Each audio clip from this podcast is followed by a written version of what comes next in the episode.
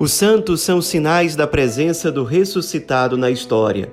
Hoje, dia 22 de fevereiro, a igreja celebra a festa da Cátedra de São Pedro Apóstolo. Como no nosso Inspira Santo nós já falamos sobre São Pedro em outras ocasiões, nós vamos aproveitar a data de hoje para falar sobre Santa Margarida de Cortona, uma santa cuja celebração litúrgica também acontece no dia de hoje. Nossa santa de hoje nasceu em Alviano, na Itália, no ano de 1247. Sua mãe morreu quando ela ainda era criança e o seu pai acabou se unindo a uma outra mulher. Essa madrasta de Margarida era uma mulher muito ruim com ela, muito cruel, e por conta disso, ou muito por conta disso, Margarida foi se tornando uma jovem muito problemática. Ela era muito bonita, alegre, simpática e foi se envolvendo com uma vida muito baseada no prazer, no apego ao luxo, no apego às vaidades desse mundo. E tendo essa vida, ela acabou se juntando a um homem rico, jovem, e os dois passaram alguns anos convivendo juntos, sem contrair o sacramento do matrimônio, mas vivendo juntos. No fim das contas, depois de alguns anos de convivência, esse rapaz que vivia junto com Margarida foi fazer uma viagem a trabalho e durante essa viagem ele foi assaltado e morto.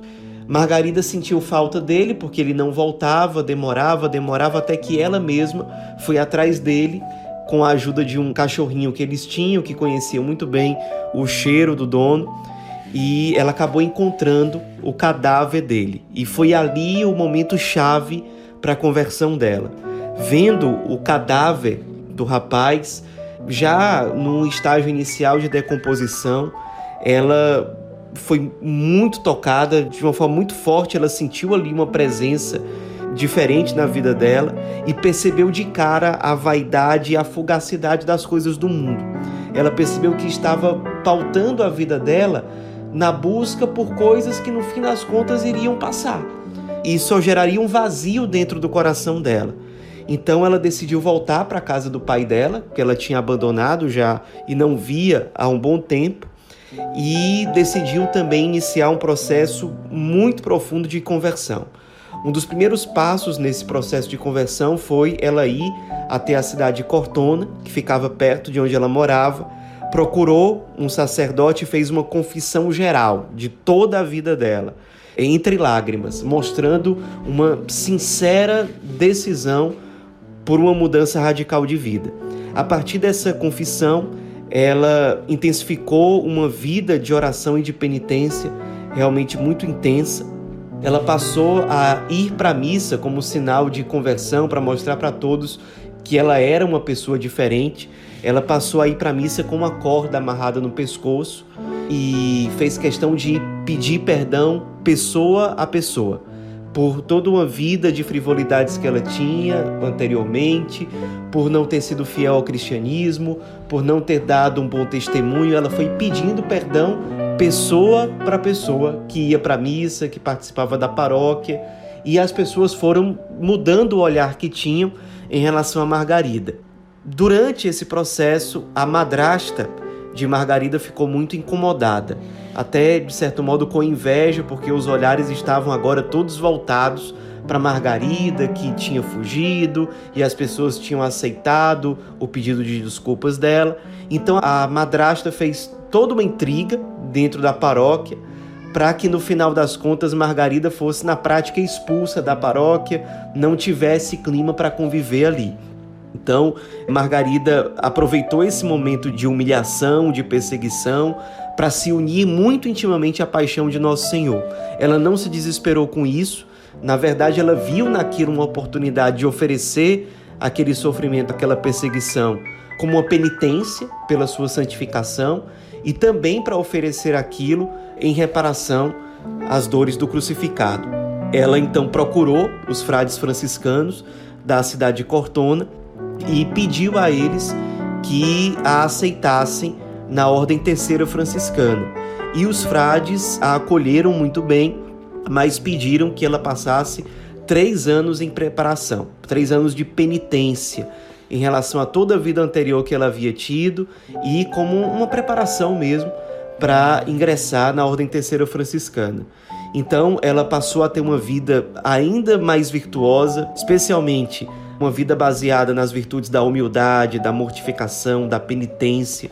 E os frades foram, ao longo desse tempo, fazendo uma orientação espiritual com ela, inclusive orientando-a a não cair no erro do excesso de penitências, porque ela às vezes ia com muita sede ao pote e exagerava às vezes um pouco nas mortificações.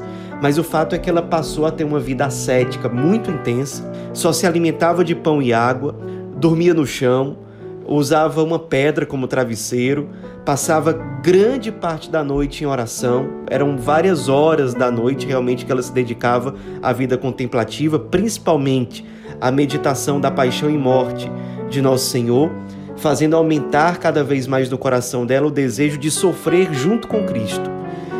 Com 23 anos de idade, ela passou a ter experiências religiosas, místicas extraordinárias visões, revelações, visitas de anjos da guarda, aparição do próprio Jesus Cristo para ela, que conversava com ela, e ela foi se tornando uma franciscana muito mística.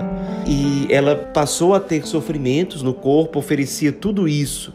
O desprezo que ela continuava sentindo de algumas pessoas, ela oferecia tudo isso em reparação se unindo à paixão de Cristo, oferecendo isso pela conversão dos pecadores, como penitência pelos seus próprios pecados, ou seja, se santificando. Depois de uma vida consumida como membro da Ordem Terceira Franciscana, ela faleceu já com quase 50 anos de idade no dia 22 de fevereiro de 1297.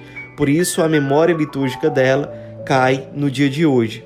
O corpo dela, logo depois da morte, foi levado para a igreja de São Francisco, em Cortona, e está intacto ainda hoje. Ela foi canonizada pelo Papa Bento XIII no ano de 1728. Nos inspiremos na vida dessa grande santa e mística de hoje.